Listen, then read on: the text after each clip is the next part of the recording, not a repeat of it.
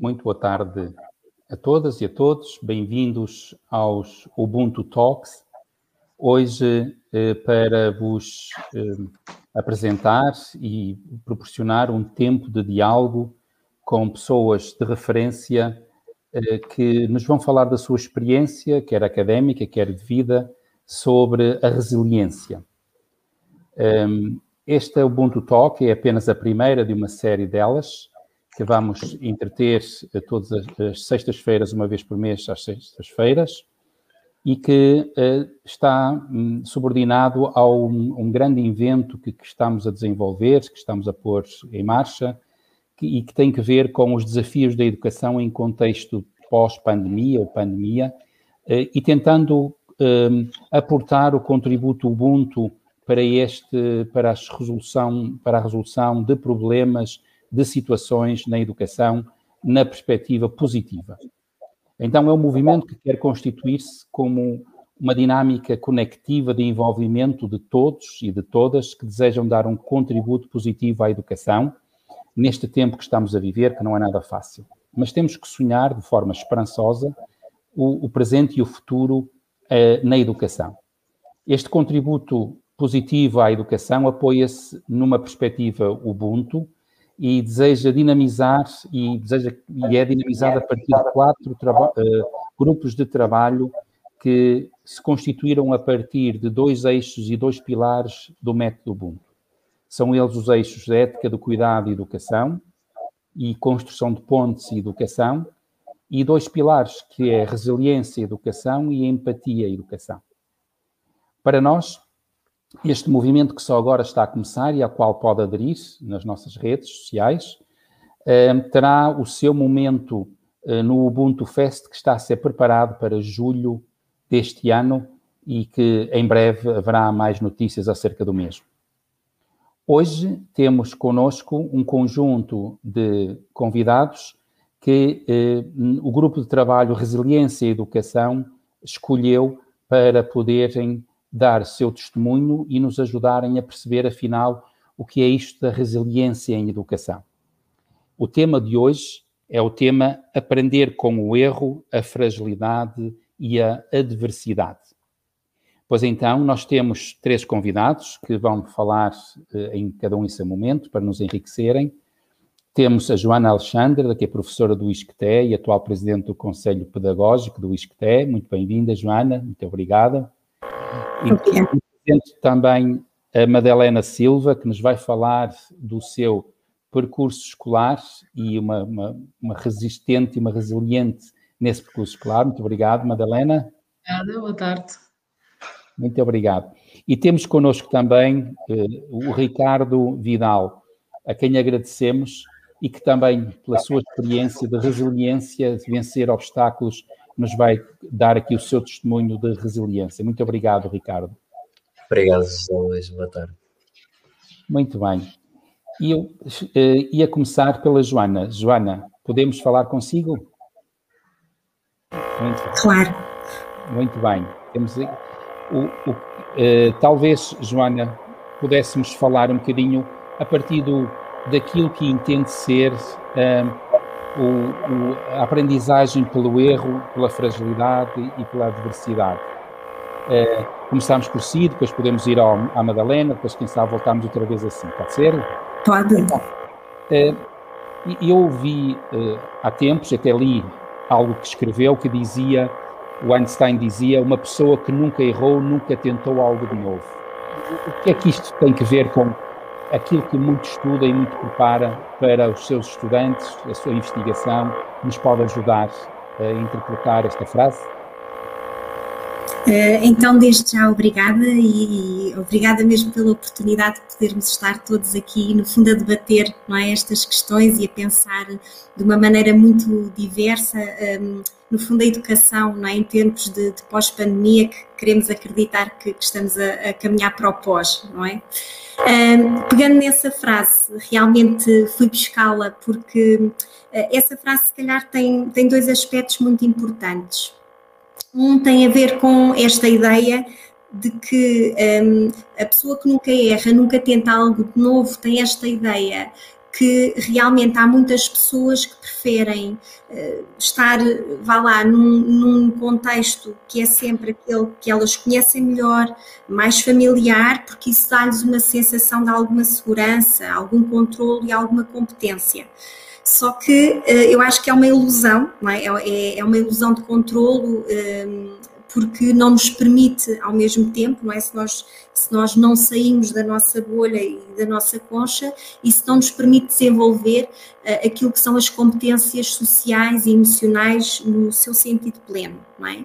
E por uh, competências sociais e emocionais falamos da questão da resiliência, uh, que eu gosto muito, há uma definição muito interessante que é é muito simples, que é, no fundo, a resiliência é, é a capacidade para continuar, não é? E eu, eu gosto muito de a ver, não é? Como uma metáfora e, e de estarmos num caminho e mesmo caindo termos essa capacidade de continuar, mas também existem outras competências sociais e emocionais, temos a questão da resolução de problemas, não é? Sermos chamados perante as questões da diversidade, tentarmos, eh, no fundo, mapear as várias soluções, não é? E não ficarmos muitas vezes ancorados numa só, e isso às vezes também tem a ver com podermos fazer uma escolha que não é a mais certa, mas voltarmos lá e voltar a pensar a situação e voltar, no fundo, a, a tentar encontrar as melhores soluções.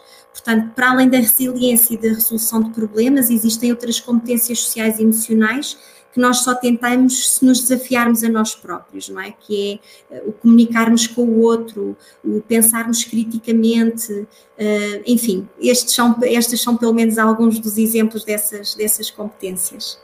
Muito, muito bem, muito bem, muito obrigado uh, por este pontapé de saída e que muito nos desafiam, e desafio desde já quem nos está a ouvir e a ver, a poderem eh, a poderem escrever e formular as suas perguntas eh, para podermos daqui a pouco também dialogar com os nossos interlocutores. Já agora, uma questão que nos parece importante sempre é esta tentar perceber como é que podemos mudar. Às vezes temos a sensação que as pessoas que ficam agarradas a uma mentalidade estática da perfeição, do acerto constante, do sucesso, parece que escondem uh, o medo de errar e, consequentemente, não, não perdem aqui oportunidades para aprender. Eh, sim, eh, eu acho que também muito dessas questões são muitas vezes culturais ou societais, não é? E nós vivemos numa sociedade ou globalmente num contexto em que estamos mais focados no resultado e o resultado leva-nos muitas vezes à, à ideia escolar, não é? Que é o estar certo ou estar errado, e não nos centramos no processo. E o não nos centrarmos no, no processo acaba uh, por ser uh, tão simples quanto nós, no nosso dia a dia, não valorizarmos o processo, não é? Não valorizarmos o esforço e o percurso que, por exemplo, uh, os estudantes fazem. Esta ideia do certo e errado está, de facto, em meu entender, também muito ancorada nessa concepção mais estática e de quê? Sobretudo as questões da inteligência, ou seja, ou nascemos com competências, ou de facto existem um conjunto de pessoas que realmente não nascem com essas competências, logo não há nada a fazer. Pronto, e é um pouco esta concepção que nós devemos desmontar e desconstruir. Um, veio ajudar a uma concepção mais dinâmica os estudos mais ligados às questões da neuroplasticidade, que nos vieram introduzir aqui esta ideia de que, um, conhecendo aqui as nossas sinopses e os neurónios, não é, que quanto mais estimularmos o nosso cérebro, maior esta capacidade, não é, de aumentarmos aquilo que é a nossa competência. Um, e essa evidência foi muito importante para começarmos a introduzir precisamente esta concepção mais dinâmica de inteligência, ou seja, pode ser desenvolvida. E eu acho que isso deve ir acontecendo, não é, nos nossos contextos de vida, o contexto familiar, não é, esta promoção de que realmente se eu uh, tiver uma dada estimulação, um dado desenvolvimento, eu posso conseguir, ou, uh, enfim, uh, sobretudo aqui neste primeiro contexto familiar, mas depois também no contexto escolar, que acaba por ser um dos contextos mais significativos. Eu dou sempre o exemplo nestes casos do desporto, porque para mim o desporto é de facto uh, um bom uh, contexto onde esta questão da, do, do, esforço, onde a, a, competência poder ser desenvolvida e trabalhada é o dia a dia não é, dos nossos atletas. Uh, ou seja, esta capacidade de encontrar um obstáculo e de ver o obstáculo não como um fim, não é? E, e, mas sim ver como uh, uma etapa e um processo construtivo. Eu acho que muitas vezes nos falta este olhar mais construtivo sobre nós próprios e sobre, uh, no fundo, a própria realidade e esta ideia do sucesso, não é? O que é que é o sucesso? No fundo, pode ser algo que é construído. Muito bem, isso, isso abre muitas oportunidades para, para a escola, para, para, para o processo de ensino-aprendizagem, para os papéis que muitas vezes atribuímos aos docentes e aos estudantes. E, e aqui, nesse sentido, a Ana Ramos já nos faz uma pergunta. Eh, não está, muitas vezes, a escola a reforçar essa ideia estática, premiando as classificações e o desempenho? Eh, haverá aqui uma oportunidade para a escola, eh, esta possibilidade de errar?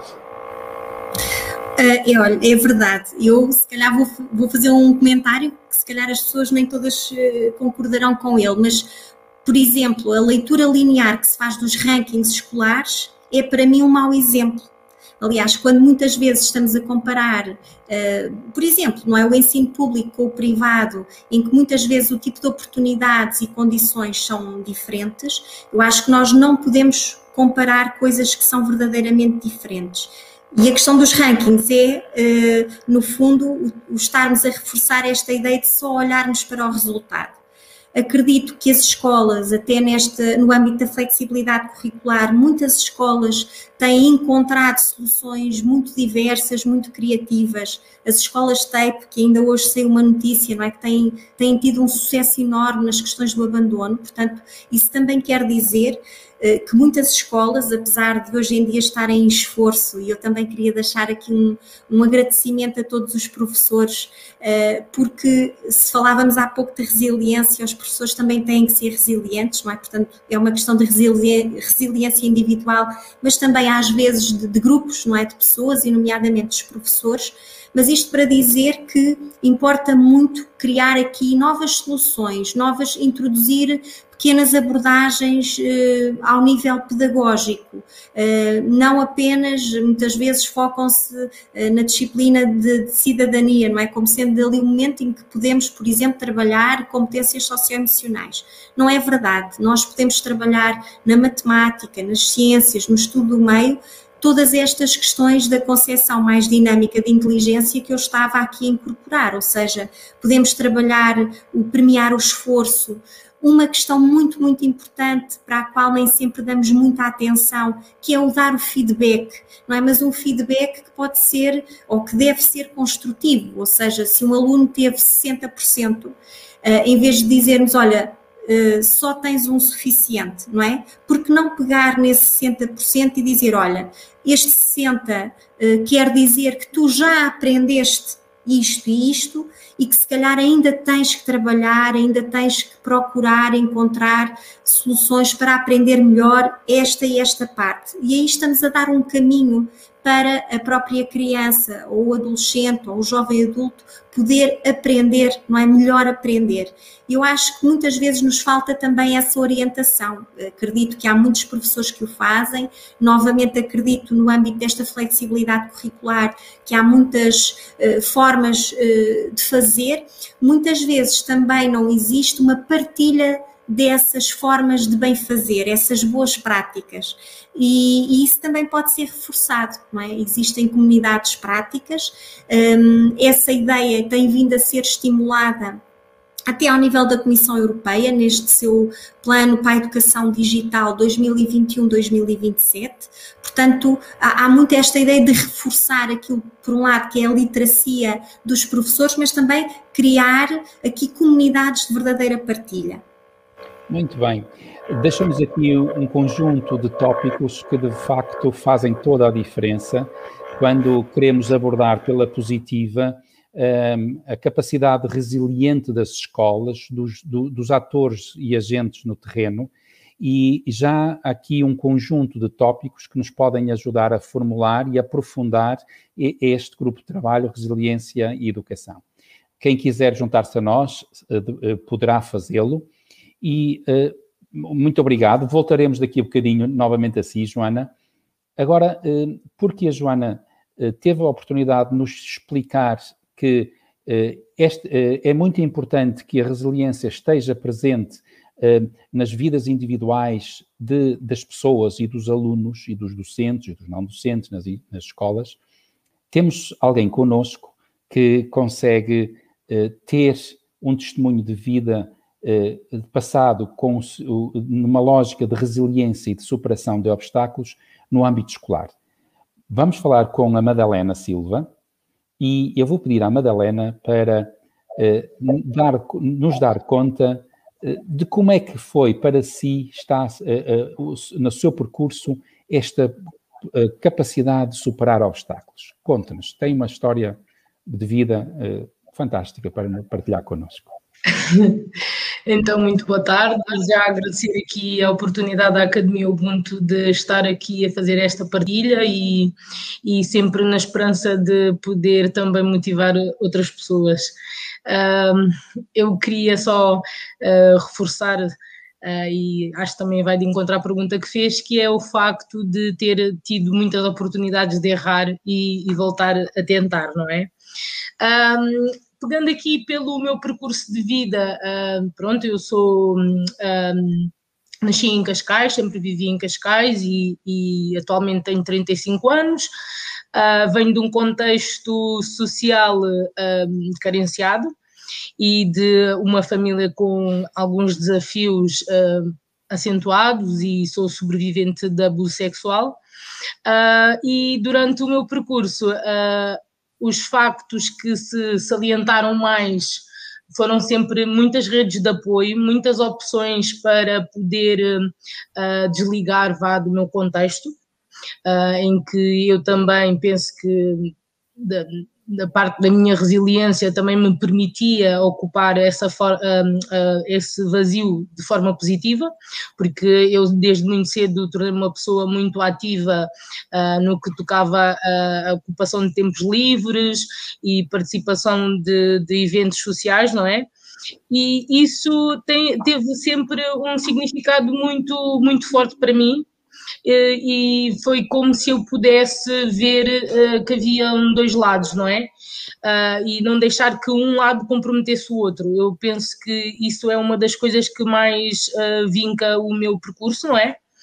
Uh, encontrar escapes e as pessoas, não é? Que, que, que me rodeavam.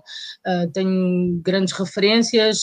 aliás, eu tive a oportunidade de ouvir que as mães cabo-verdianas têm esse potencial de, de transmitir aos filhos a importância do, da escola. Eu tenho um, o, o privilégio de ter uma mãe assim, que infelizmente não teve as mesmas oportunidades que eu, uh, começou a trabalhar com, com seis anos em São Tomé. Uh, e o que, que acontece? A minha mãe um, sempre vincou muito isto em nós, de, da necessidade de, de, de, de estudarmos, Uh, mesmo com as suas dificuldades do analfabetismo, ela sempre procurou nos acompanhar e sempre foi muito rigorosa com, com esses aspectos, não é? E o meu percurso é muito marcado, sim, por eh, estas pessoas. Tenho, um, eu tinha aqui o, o, meu discurso preparado, uh, mas vou aqui já cortar caminho porque estou aí por outras ideias. Uh, eu, uh, no meu testemunho Ubuntu, saliento muito o facto de ter tido uma psicóloga que me acompanhou após um momento de uh, muito crítico da minha vida, não é? Em que eu me senti muito perdida. Uh, aos 11 anos tentei, tentei suicidar-me. uh, mas logo a seguir, não logo, né, num processo claro, um, tive a oportunidade de ter esta pessoa acompanhar-me, que sem dúvida foi uma pessoa que me deu várias ferramentas para eu lidar com, com a minha realidade, não é? E, e, e não ficar presa àquele discurso de, de vítima, uh, mas sim um, conseguir uh, ver isso como uma oportunidade também de, de, crescimento, ver isso como um momento crítico que uh, também proporciona uh, uma resistência, né? E esta resiliência de que nós tanto, tanto falamos, não é? Vai tudo depender da forma como olhamos para esse facto, não é? E, e então, um, as pessoas que eu mais saliento são sem dúvida a minha mãe, o, o meu pai. Uh, o meu pai tem uma cultura muito vasta porque foi marinheiro mercante durante muitos anos, não é? Uh, e traz uma, trazia muita cultura para casa e foi sempre uma pessoa que uh, nos incentivou. Uh, eu, eu, tenho a minha irmã mais velha que muitas das vezes comenta que o meu pai obrigava-me a, a, ver documentários. Eu nem sequer me lembro deles serem obrigatórios, eu, eu tinha muito gosto em vê-los. Um, a minha irmã também é um grande exemplo de resiliência, pelo qual também conduzi muitas das vezes as minhas práticas. A minha irmã, uma pessoa muito mais normativa que eu, que representou sem dúvida uh, alguém uh, para mim que uh, é possível. nós, nós tivemos ferramentas diferentes, eu, a certa altura, perdi-me um pouco no meu percurso. Uh, aos 11 anos também envolvi-me com práticas menos, menos boas, não é? Eu, eu cheguei a roubar, cheguei a consumir uh, AX e, e, álcool e passei por um momento muito conturbado no início da minha adolescência, não é? Uh, nesse momento da minha adolescência chumbei duas vezes, no, uma vez no sétimo, duas no nono, decidi ir um, começar a trabalhar, não desisti da escola, uh, mas entretanto Uh, tinha dois trabalhos e também uh, aos 18 anos fiquei grávida do meu filho e isso teve as suas implicações, mas tive mais uma vez a minha mãe que, que foi muito presente e que me apoiou e disse continua a estudar, então continuei a estudar, fui para os módulos noturnos, quando estava quase a acabar apareceu a oportunidade de ah, frequentar um curso de apoio à comunidade uh, que eu concluí, Logo de seguida passei para o curso de hum, auxiliar de ação educativa, não é? Uh, que não consegui concluir porque, entretanto, tive que ir morar uh, sozinha com o meu filho, uh, derivado a um surto que hum, aconteceu com o meu pai, então, por medidas de segurança, não poderia continuar a viver com ele. Então, passei, portanto, a viver sozinha com o meu filho, tive que ir trabalhar, mas encontrei uma solução, que foi trabalhar das 8 da manhã até às 2 um, e a partir das duas ia para o curso até às oito. É, foi muito duro, não, não vou dizer que não, eu tinha que acordar às cinco da manhã, deixar o meu filho, ir para o trabalho, ir a correr para o curso e depois voltar para ir buscar o meu filho. Não foi fácil, mas consegui, uh, consegui mais ou menos. Uh, deixei os modos de alemão para trás uh, e isso implicou que eu não conseguisse terminar o 12 segundo ano. então, eu perdi um bocado de vista não muito tempo, mas perdi um bocado de vista essa, essa, essa expectativa de, de vir a concluir o 12 ano. Entretanto, mantive informada e soube que começou um curso de recepcionista perto da minha casa, então consegui um, substituir o, o alemão por francês e consegui concluir os módulos de francês e fazer o estágio. E, entretanto, foi quando apareceu a oportunidade de, de trabalhar no, no Take It. Uh, e o meu, o meu coordenador, o Sérgio Oliveira, uh, me desafiou a tentar uh, um curso de Sociologia. Ele dizia que eu tinha cara de, socio de socióloga, eu nem sequer sabia o que, é que um sociólogo fazia, mas parti para, para a ação. E então foi quando fiz o meu curso de Sociologia em três anos, na Nova de Lisboa, e uh, atualmente uh, sou aluna de mestrado de Família e Género, embora tenha a minha a minha matrícula este ano suspensa, mas uh, nem penso que querem desistir para o ano, estarei lá com certeza, a continuar, sendo que também já acabei o primeiro ano, praticamente só me faltam algumas cadeiras. E continuo neste desafio, sempre a aprender, com as oportunidades que o Ubuntu vai colocando também agora no meu caminho e outras que vou encontrando. Muito uh, bem. Muito bem, posso interromper aqui a, o seu entusiasmo e este, claro. este percurso de vida fantástico, Madalena quando nós formulamos o tema Aprender com o erro, a fragilidade e a adversidade, de facto, a Madalena consegue explicar-nos como é que na adversidade e na fragilidade aparente há uma mulher cheia de coragem, cheia de força. E para nós é muito importante, para nós é muito importante sabermos vencer obstáculos pela positiva. E, eu, aqui notei que, embora o contexto seja adverso, teve oportunidades porque apareceram pessoas, oportunidades, conseguiu uh, adquirir ferramentas e, sempre, teve uma grande eh, vontade de ir à luta. Isto é muito importante, porque nunca desistiu de si e muitas pessoas nunca desistiram da Madalena. Isto é muito, muito importante. Obrigado. Muito obrigado. Nós voltaremos Obrigada. aqui um bocadinho uh, outra vez assim. Pode ser, Madalena? Com certeza. Obrigada. Uh, isto porquê? Porque vamos dar a palavra também ao Ricardo Vidal. O Ricardo Vidal tem uma experiência singular de resistência, de um, enfrenta, enfrenta, enfrentar a adversidade, mas com um sentido tão positivo, tão amoroso da própria vida, de si e dos outros, que vale a pena ouvir. Ricardo, uh, faça favor de partilhar connosco, uma vez que se disponibilizou, e desde já muito obrigado, uh, disponibilizou para partilhar connosco esta sua experiência de vida. Obrigado, José Luís. Uh, antes de mais, quero agradecer uma vez mais ao, ao eh, por promover esta partilha, que é tão importante, essencialmente nestes tempos que vivemos de pandemia, e que pode ser um, um bom caminho para o pós-pandemia resiliente, como nós pretendemos. Bem, a minha história uh, é uma história muito pessoal, muito singular. Em 2009 eu sofri um acidente de automóvel e creio que foi a maior adversidade que, que eu passei até, até ao momento em toda a minha vida. Em que eu tinha 19 anos, tinha um futuro promissor e com 19 anos eu revejo-me ou melhor, vejo todo, todo esse percurso promissor colocado em, em causa. Vejo-me num, num estado muito difícil. Eu estava internado no hospital, passei lá uh, 17, 17 meses internado, uh, com, com várias queimaduras bastante extensas, de segundo e terceiro grau.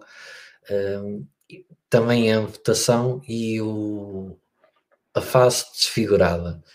Um, foi o tentar uh, encontrar-me no meio de, de tal transformação. Um, foi, foi algo que não foi fácil, não foi propriamente fácil, um, mas que me levou a um caminho que, que hoje uh, consigo percorrer uh, de uma forma mais, mais capaz, mais seguro um, eh, e com mais vontade. Essencialmente é, é, é, com essa vontade que eu, que eu caminho. Foi um caminho eh, em, primeira, em primeiro momento difícil de aceitar. Uh, eu estava muito muito preso aos porquês, eu questionava o porquê a mim, o, o porquê isto, uh, porque assim.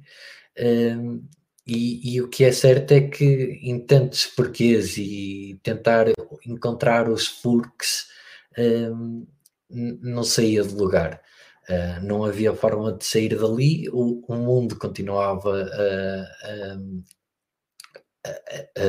desenvolver-se, a andar, uh, e eu estava ali parado, preso aos porquês.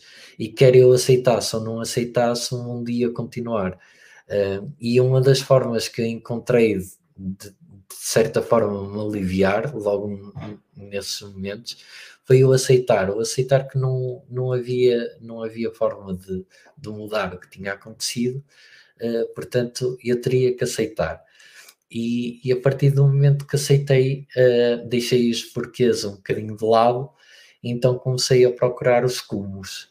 Eh, como é que eu podia uh, daqui para a frente encontrar, uh, encontrar um, um, novo rumo, porque haviam rumos que eu tinha traçado um, com perspectiva de vir a realizar no futuro, que estavam um pouco condicionadas, outras completamente colocadas de parte, mas uh, no fundo, no fundo, uh, eu conseguia fazer muito mais do que aquilo que tinha feito até ali e muito mais do que aquilo que tinha perspectivado até aquele momento. Uh, pronto, e a partir desse, desse cumo uh, comecei a encontrar uh, com muito suporte, não posso deixar de, de falar de suporte que fui tendo ao, ao, longo da minha vida, quer familiar, quer das pessoas que me acompanharam no processo hospitalar, desde enfermeiros, médicos, auxiliares de serviço, Uh, mesmo as próprias pessoas que, que são responsáveis pela limpeza uh, tinham sempre uma palavra de carinho uh, para comigo, fisioterapeutas, e, e, e, e, esses fisioterapeutas também foram as pessoas que me, que me puseram ao caminho, literalmente.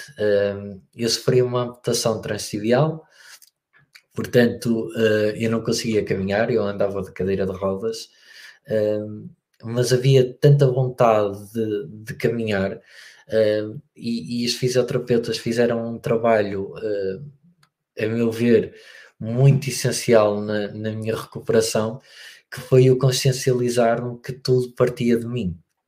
Ou seja, uh, por mais que eles me dessem as ferramentas, que foram bastantes, para sensibilizar o coto, para conseguir receber a prótese e conseguir caminhar, esse trabalho tinha que ser feito por mim. E, e pronto, a partir, a partir dessa, dessa consciência um, que, eu, que eu era o, o responsável pelo, pelo meu caminho, por, por dar os, os primeiros passos, um, eu fui trabalhando. Trabalhava, eu recordo-me que eu fazia um, uma, uns exercícios sensibilização que eram bastante, bastante duros, uh, mas eu colocava sempre na cabeça, ok, se eles me dizem que isto é duro, mas que não é tão duro como ter, uh, como ter a prótese calçada, quanto mais eu me esforçar aqui, mais fácil será uh, quando eu receber a prótese. Eu queria receber a prótese, queria voltar um, o mais depressa possível à normalidade. Um, pronto, e, e, acabei por conseguir. Uh, eu recebi a prótese e passado cerca de um mês consegui caminhar uh, sem, sem qualquer tipo de apoio, nunca usei muletas, nunca usei bengalas. em primeira mão foi, foi exigente porque não tendo muletas, não tendo bengalas, uh, nem sempre a marcha era a marcha mais, mais correta na perspectiva do, dos fisioterapeutas, uh, mas à minha forma uh, fui encontrando formas de, de caminhar e, e pronto. todo, todo o percurso todo o percurso até aqui foi sempre assim de às vezes não é na forma dita normal ou habitual, mas encontro sempre forma de ir fazendo as coisas ao meu jeito. Que bom. Eh, Ricardo, muito obrigado pelo, exemplo e testemunho de vida, porque estava aqui a ouvir-te e estava a ouvir a Madalena, estava a pensar que, de facto, eh, por vezes estamos preocupados com coisas pequenas, quando, na verdade, as grandes questões é que fazem a diferença. Dizias eh, que passou pelo processo de aceitação, pelo processo de acreditar em ti mesmo, tudo partia de ti, tudo parte de mim, e é muito interessante perceber que esta passagem de, das razões, das causas para o como e o para quê, que sentido é que tudo isto faz, é, é muito importante na, na, atitude de resiliência, na atitude de superação e no obstáculo. És, muito obrigado, voltaremos já novamente a ti, porque gostaria de te ouvir saber e dizer como é que uh, entendes o Ubuntu como sendo parte desta ação positiva, perspectiva positiva na educação. E eu uh, queria aproveitar para fazer agora, um, voltar à Joana e, e tentar perguntar, uh, perguntar à Joana que importância é que Joana entende e faz parte do Conselho Científico do Ubuntu? Como é que vê a importância do Ubuntu para a melhoria da educação, a resiliência na educação? Que contributo é que sente o que o Ubuntu pode dar neste tópico resiliência e educação? permite só fazer um comentário aos testemunhos, eh, enfim, incríveis da Madalena e do Ricardo, eu, antes de responder a isso. Eu acho que a, Madalena nos trouxe aqui aquilo que nós às vezes dizemos, e desculpem trazer sempre assim uma linguagem mais académica, mas aquilo que são fatores de proteção e fatores de risco, ou seja, a Madalena mapeou-nos e, o Ricardo um conjunto de fatores de proteção individuais, ou seja, a vontade deles o quererem sempre mais, uh, não é? o terem sempre aquele foco. Um, o Ricardo fez-me pensar numa metáfora que eu às vezes uso, que é às vezes estamos muito tempo na retunda e não conseguimos uh, perceber, uh, não é, que, que, que, direção escolher, não é? Estamos muito no porquê, porquê, porquê. E o Ricardo deu-nos assim um exemplo fantástico de, não, vou escolher um caminho e é o como, não é? Vou por ali e também se me enganar, volto à retunda e volto a escolher uh, outro caminho. Eu gosto muito de pensar nessa, nessa metáfora.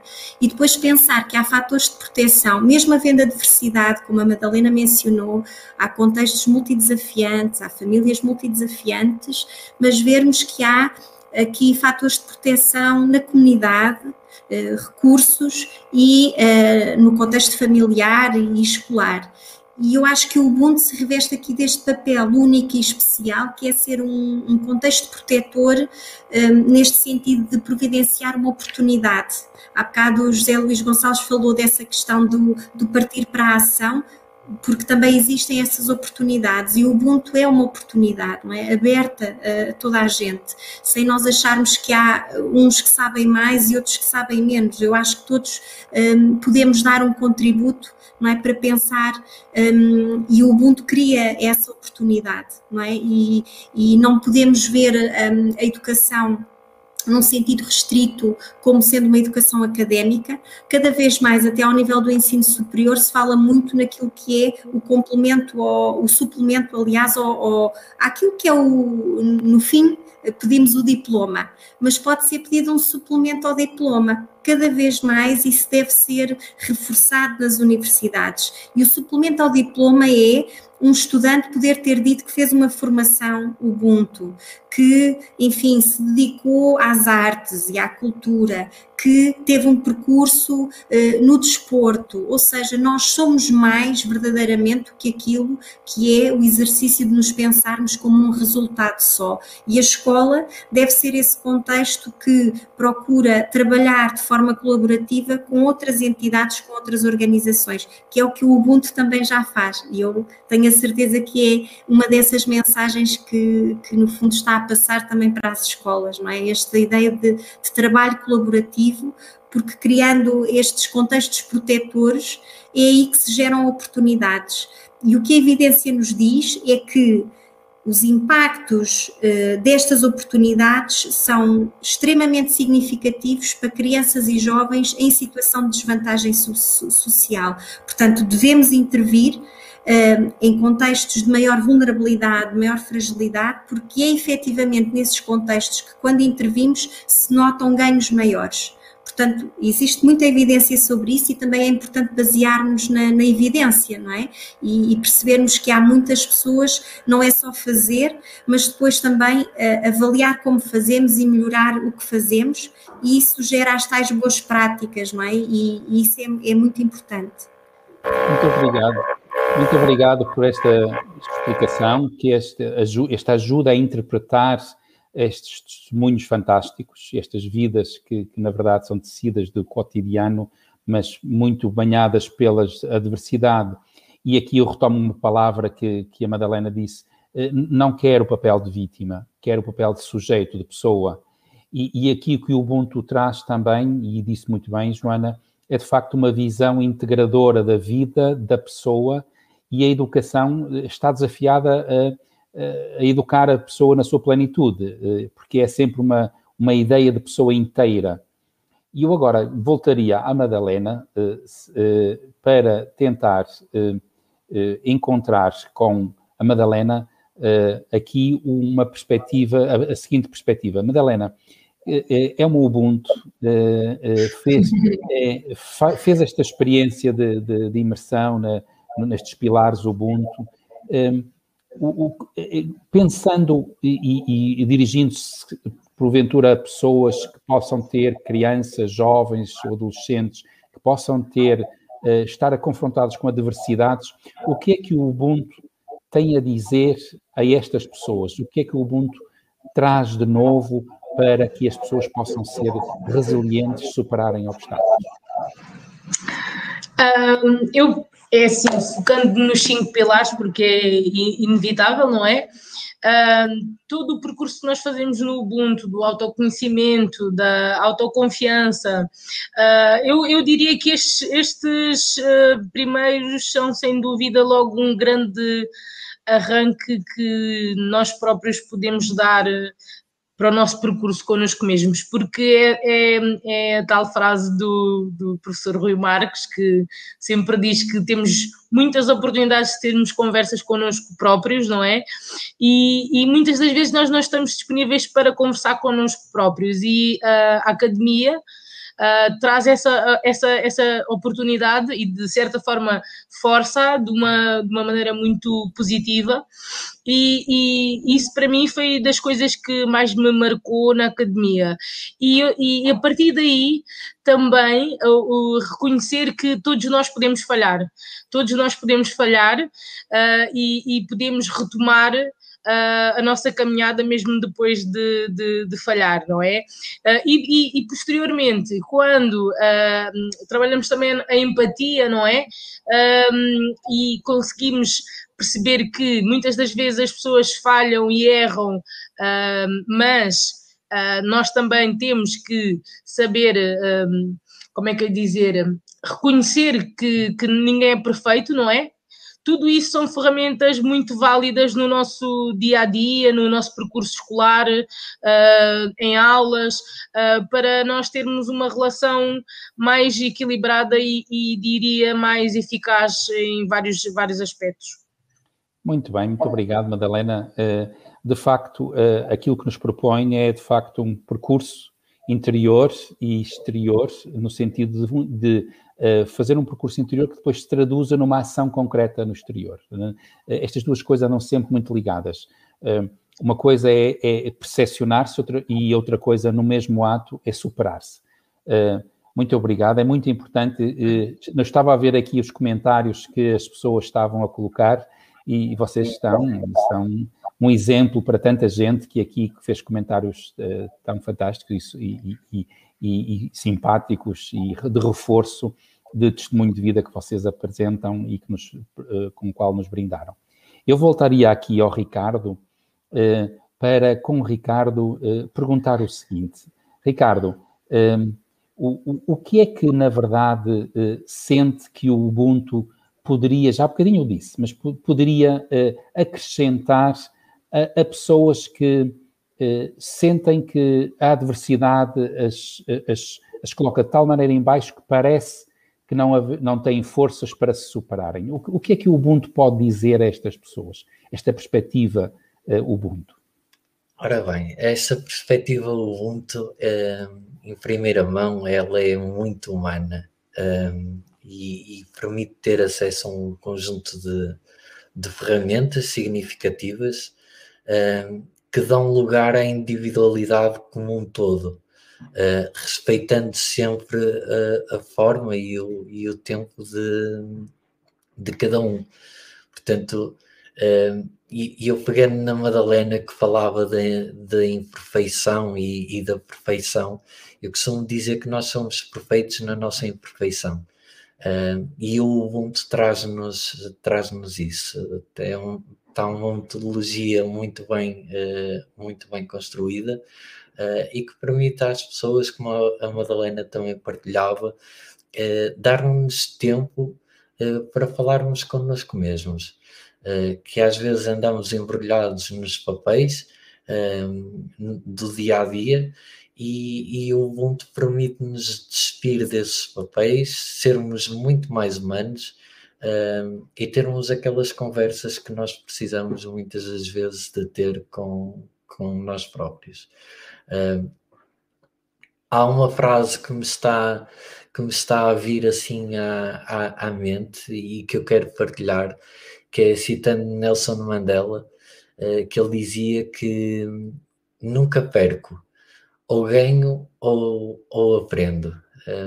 E, e, acho que esta frase faz muito sentido um, e quem fizer e, e tiver a, a vontade de, de, fazer este caminho uh, na Academia de Líderes Ubuntu uh, vai perceber o sentido que ela, que ela faz no, em todos os nossos percursos. Muito bem, muito, muito obrigado, Ricardo. Uh, quase que me apetece, não me apetece dizer mais nada depois disto que o Ricardo disse.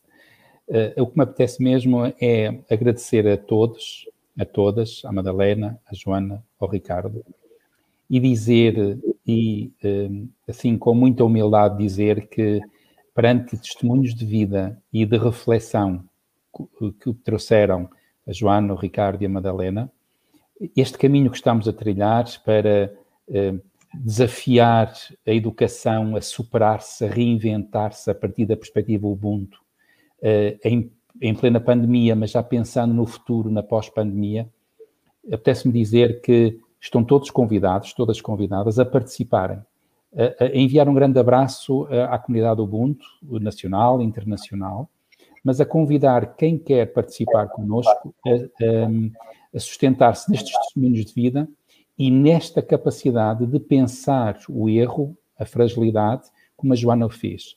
Porque a, a perspectiva positiva sobre a educação necessariamente se ancora a partir da realidade que vivemos. Por isso, muito obrigado a cada um, a cada uma. Nós estaremos de volta no dia 12 de março eh, com o Ubuntu Talk 2, a partir deste grupo de trabalho Resiliência e Educação, com outras pessoas tão fantásticas quanto estas que hoje ouvimos. Muito obrigado a todos e a todas. Joana, Ricardo e Madalena foram inspiradores para nós. Muito obrigado. Obrigada.